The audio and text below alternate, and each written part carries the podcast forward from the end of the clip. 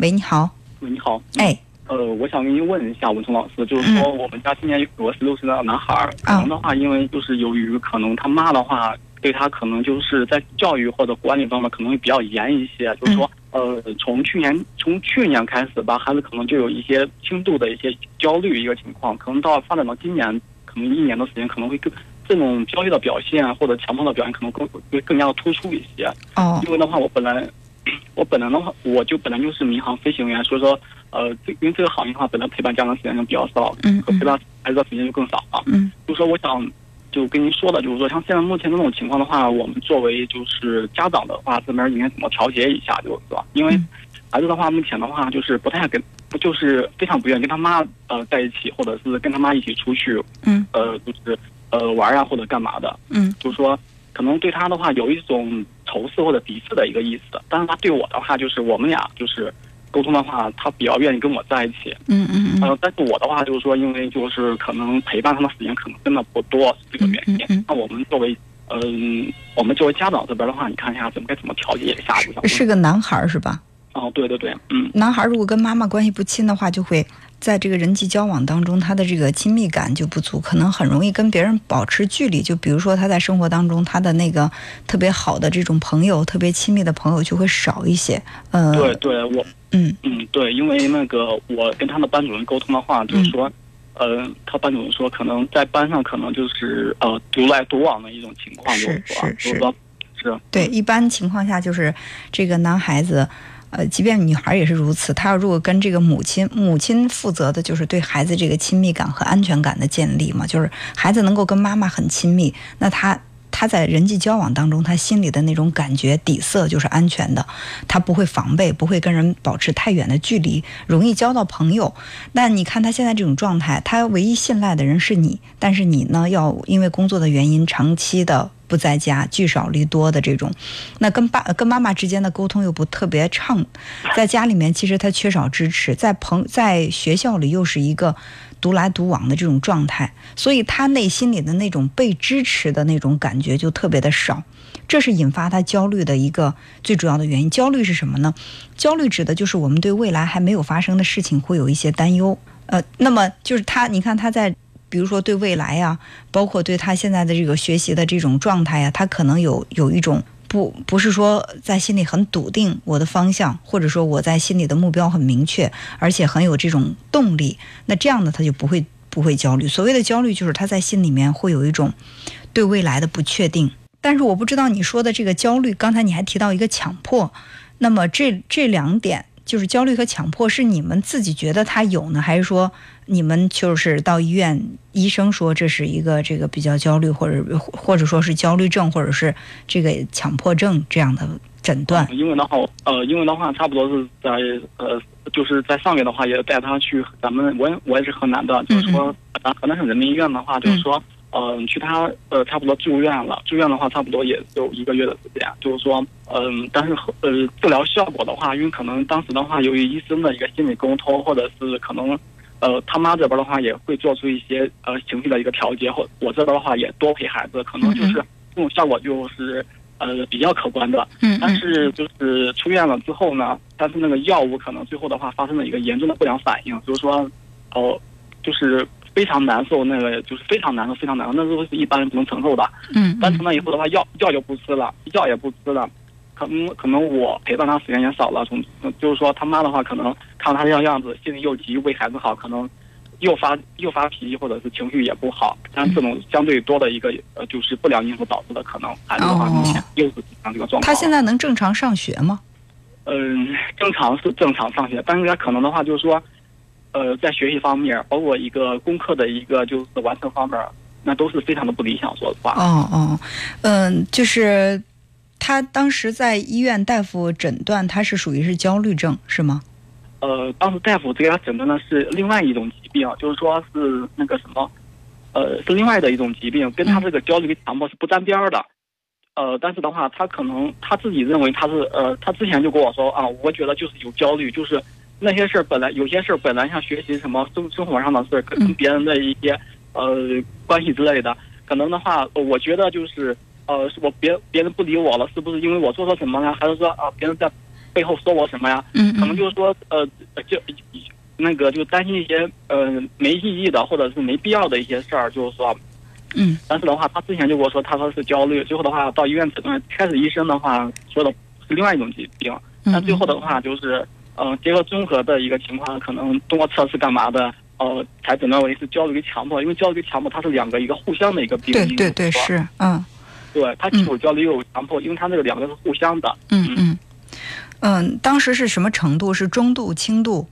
当时重度了，差不多都已已经严重影响了生活日常的正常的生活和那个就是学学习了，就已经影响正常的一个生活了。哦，就是我们一般是怎么？就是如果是轻度的话，建议是自我调节或者求助这个心理咨询师；如果是中度的话，是可用药可不用药的，就是根据个人的这种意愿，如果他觉得他不太想去用药，害怕依赖的话，也可以就是通过这种心理自己的这种调节，多增加运动啊，包括家人的关怀。但如果要是重度的话，可能很多大夫都会建议。要用药，因为这个严重的焦虑和抑郁，它容易引发人情绪上这种波动。你看，我们我们就是说的，有一些人他他抑郁严重，他会拿刀子去割自己的手腕啊，会伤害自己啊，这都是他自己没有办法去排解心里的这种痛苦。为了避免这种自我伤害，会建议先用药物去控制。所以他现在隔了这么久了。他目前的这个状态是个什么样？我觉得还是应该给他重新做一个这种测试，因为你我不知道你们在医院是不是做的那种量表的测试，SC 二九零啊这些，这些就这是都做了，就嗯对都有做这个。嗯嗯嗯，如果是这样的话，呃，假如说是这个嗯比较严重的话，我觉得还是应该采取这种专业的措施，比如说呃调整一下这个药物。或者还要配合这个心理疏导，因为它不是具体。你比如说，有的人婚姻失恋了，或者是婚姻失败了，在这个阶段，他有具体的事件引发的，那过了这一段，他可能就好了，自我调节一下就好了。但如果说已经到了这个症，就是我们说的这个神经官能症到这种地步的时候，单纯靠自己，可能他也非常痛苦，而且他的这种痛苦是你们体会不到的。就是经常会有这种对，是的，很多这个抑郁患者说，我我我妈都问我说，你有什么好难过？你有吃有喝的，对不对？你有什么好抑郁的？就是你还有哪点日子是不舒心的？他说每次当我们家人这样指责我的时候，我都想去死。所以就是我们不是这种抑郁患者或者说焦虑，我们真不知道他们所承受的那种痛苦有多么巨大。所以这个时候，家人的这种支持、专业的帮助，我觉得对他来说，我认为是更有效、更有更更有帮助。你不能让他自己在挣扎，或者说我们，你说家长用点什么方法，我觉得家长只能配合，但是这个时候是必须要就是有一些这种专业的这种，比如说去探索他内心，他，嗯，你从你是从他多大的时候开始，就是或者说从他出生开始，你就一直是对他陪伴的很少的。哦，没有，因为到就是刚出生，他从刚出生那段时间的话，因为就从十岁以后吧，嗯陪伴嗯嗯比较少了。但是在十岁之前的这个时间，他都是陪伴的。另外的话，就是他为什么希望，就是不管从小孩子到大，包括现在这个情况，也喜欢跟我在一起。因为我的性格吧，我的情绪吧，都是呃，就是哦、他有什么就是想说的，或者有什么要想沟通的，什么嗯什么想要的，他在我这边的话，我都能给他一个比较满呃满满意的一个回复，就是这样子。因为他妈这边的话，可能就是说，也都是说实话，他对他对孩子比我对孩子可能真的想的做的都要多，但是的话，孩子说说句呃实话，孩子不但不领情，可能现在都还非常恨他。对，所以说这个这个，你看看，就是孩子其实他的性格，呃即便是缺少父亲陪伴，也不见得每一个孩子都会出现比较严重的心理问题，对吧？你看有一些。嗯，咱们说的就是有一些留守儿童，从小父母都不在，爷爷奶奶带大的孩子，他们可能也有，也不是说每个人他都会在心理上存在什么问题。更何况你在他十岁之前，你对他陪伴都很多，所以我认为问题的症结未必是你对他的陪伴不够，而且就算是你。在他十到十六岁这个阶段，你陪的少，但是即便是陪的少，偶尔回来之后有一个高效的沟通和陪伴，也可以给孩子带来很多这种心理力量。所以我认为根源性的问题，其实我们没有找到，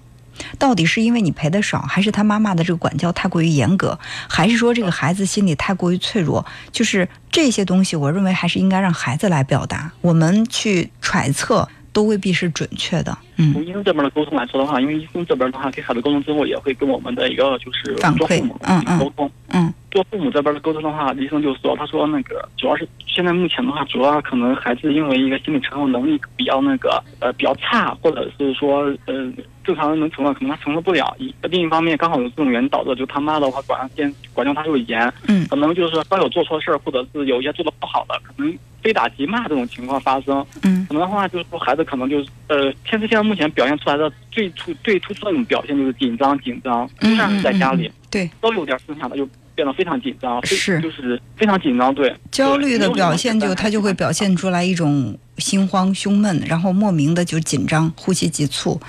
都会有，甚至严重的非常高，血血压非常高，对。严重的话，这种还有这种，呃，就是比如说这个抖动啊，甚至他会失去意识啊，都会有。所以说我我我觉得就是我们通过节目就说你你说就是我怎么做一些能够对他更好，我觉得这个真的是还我建议还是真的是需要专业的这种帮助会更好一些。而且心理咨询它确实是一个比较持续性的，它就像中药一样。它来的很慢，没有说哪个心理咨询师跟这个来访者聊了一天，然后他那个很严重的心理问题就彻底化解，而且以后能特别好，不是那样的。就是说，心理咨询它确实是一个需要连续持续的。如果那个时候不中断的话，能够持续的时间更久一点，我觉得也会让他这个心理的承受力会更强。但是可能因为。大人都是这样的，都不太希望孩子就心理上有想摆脱哦，我的孩子心理出现问题这样的一个标签儿。所以，一旦孩子稍微表现的，就是接近于 普通这种正常这样的一种状态，都都会掉以轻心。就是你你遇到的这种情况，我们在咨询当中也会遇到。所以，就是一旦他再反弹回来，就是孩子曾经看到你和他妈妈的变化，他愿意再次去相信，哎，我的这个生活环境变好了，妈妈改变了。然后他他满怀着这样的一种信心去调整自己，突然妈妈又弹回到原来那种状态，让他再次的去相信，我觉得会比之前会更难一点儿。对，因为怎么说呢？因为咱们说实话，就是说，可能他妈妈性格的话，说实话，人是人心的心眼儿的话，真的是没得说，不管是对自己还是对陌生人，都是没得说的。但他就是有一样不足的地方，就是脾气非常急，情绪非常急，就是这种情况。这个是必须要改变，这个他必须要改变，因为如果孩子满了十八岁的话，我可能会去告诉这个孩子，你就是只有你你的妈妈就是这样，她不改不了了，你打算怎么办？但孩子现在才十六岁，而且正在读书的这个关键阶段，就是就孩子像是一个种子，它是一个玫瑰玫瑰花的种子，然后你把它放在一个盐碱地里，它确实长不出来，开不了花。所以说，你不能说催促这个种种子它不好，而是要改变这个土壤。所谓的土壤，就是他的这个家庭的生态环境。所以，即便是做咨询，我觉得可能还要从妈妈这边开始着手。对，因为我觉得嗯不管是医生这边的沟通，还是说我这边的感受，还是孩子这边的感受，大大大部分的话都是说指向于他妈这个情绪。因为就是说的话，孩子之前十二三、十三、十二三岁以就十三岁的十十二三岁的时候都是正常的一个情况，但是可能就是从十三岁以后，就是说升升到初中，可能的话。呃，接触到同学呀，包括老师，可能都不如之前的呢，是一个陌生环境，再加上他妈对他的，再加上初中的功课，就是说学习的压力可能也相对来说嗯比较小学的话更大。可嗯能的话，因为这个情，就是因为这种种原因吧，种种原因导致可能这个缓不过来，所以说就导致了现在目前这种焦虑。但是但是现在我觉得真的是需要从妈妈这儿开始着手。真的就是，即便是做咨询，我觉得从妈妈这儿开始做，可能效果会更好。因为即便是我们把孩子的状态调整的很好，然后他觉得哦，我应该怎么去面对，但他还是脆弱的，跟母亲冲突两次，他会放弃，他会看不到希望，他会再放弃。所以说，其其实就是你看，孩子十六岁，我觉得妈妈也是到中年这个年龄了。嗯，马上再过再过一段几年时间，可能要进入到更年期，这个时候妈妈的调整。我觉得对他个人的情绪和身体健康也是有有帮助的，否则的话，可能对这个孩子的伤害会更大。所以就是，呃，我我如果说我说对孩子尊重、理解、包容，然后去支持他，这些都很虚，对吧？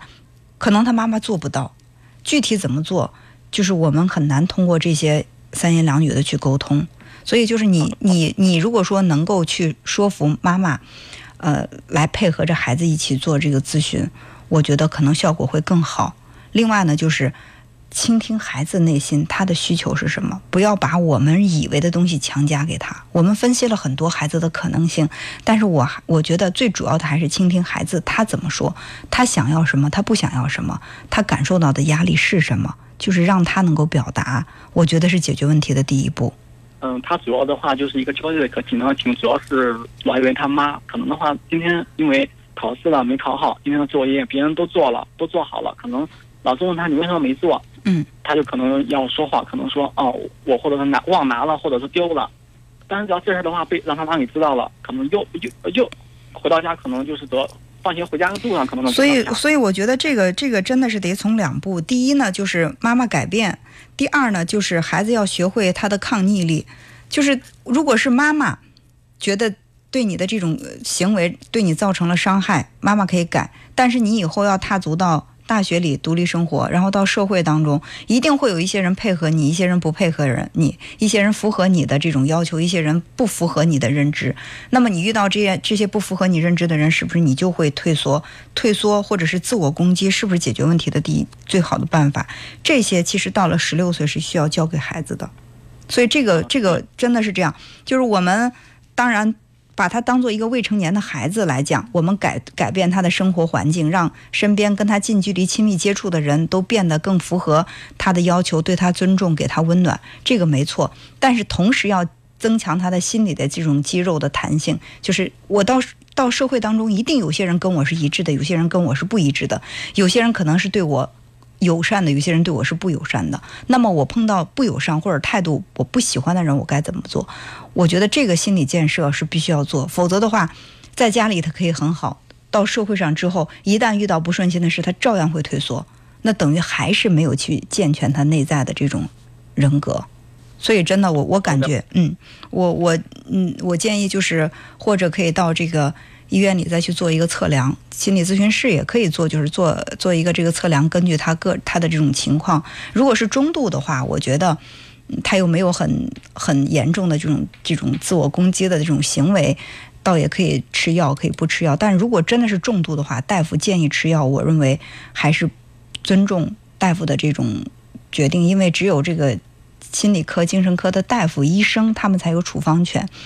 那如果说是轻度、中度的话，大夫如果建议说配合心理治疗可以的话，那就通过心理治疗来改变。但是我觉得这个问题确实不能够再这么拖下去了，这是我的建议。对，我明白，因为我觉得他这个情况，呃，但医生这边可能是高重度的一个情况，但他这边的话就是说，嗯，通过上个月就是住院还有其他的一些沟通，双方面不管他他妈还是我这边的话都做的适当调整。嗯嗯。呃，可能。呃，可能有一些一个明显的效果出现，但是我就问医生，我说像他这个效果出现，呃，主要大方面取决于哪个哪方面？医生说最后他说我跟孩子刚才沟通了之后，我觉得他是认为可能说，啊，我吃了这个药，呃，这个药就让我就是变得嗯好不紧张啊，这个药就能治我的这个情况。嗯，他就他说他是用心理的作用来进行的一个就是目前变到这个情况。要是说你们当着父母来进行沟通的话，在短期内不会见到这个效果的。嗯嗯嗯。是，所以说你们你们当时做了几次心理咨询？差不多也连连续的话，差不多也好几次吧，三四五次了。哦，我觉得其实像这种重度的抑郁，三五次其实不是太够，真的是这样的，因为它需要一个呃，去就像嗯嗯一个持续性。好的，我从就他现在的话，孩子的话是呃不是有抑郁的表现，而是说就是一个简单的焦虑、强迫紧张，就这么一个。表面就这么一个情况，抑郁的话倒是没有。就是说现在目前不管是呃有一些爱好，或者是或者是干嘛的，包括交流，包括干嘛的，因为他的语文比较好，就是说不沟通跟别人沟通的话，也是真的是也说实话也真的是比较优秀的。嗯嗯。但是的话，他嗯对对对，就是说嗯不是说抑郁的一个表现，可能就是一个紧张，单独的一个紧张一个。但是我想问一下，就关于这个药物的话，就是说他就是从上上那个药就是出现了严重的不良反应，难受的不行。就从那以后，他就不再相信医生了，不再相信治疗了。我就是带他去医院，他就说不去。那医生上次给我吃的那个药都快把我给吃死，我都快死了，你还让我去？嗯嗯。那如果是这样的话，就就是不要到医院。医院本身，嗯，就是可能让孩子在短暂时期是会有抗拒的。可以做心理咨询，因为心理不像医院那么的理性，或者说给人一种感觉那么的。就是就是心理的压迫感那么强。如果说跟心理咨询师能建立这个信任关系之后，如果心心理咨询师判断他确实需要用用药的话，心理咨询师，呃，给缓解他的这种内心的紧张，给他一些建议，也可能他会接受。当然，我也希望是这个。他确实是现在不需要用药，可以调整，那是最好不过的。但是，就是通过我在心理咨询室接到的，我知道有一些家长就觉得孩子一旦吃了药就不正常了，他就不想让孩子吃药。但是，出于对孩子的这种负责，我感觉如果确实需要用药的时候，家长不要抗拒。我是这个意见，好不好？好的，行，我再问最后一个问题，就是说，嗯，因为我们后面有一直有朋友在等，嗯，要不然我们嗯私下里交流，您看行吗？嗯，好的，行，非常感谢。哎哎，好好，哎，好好，那好，那就这样，再见，嗯。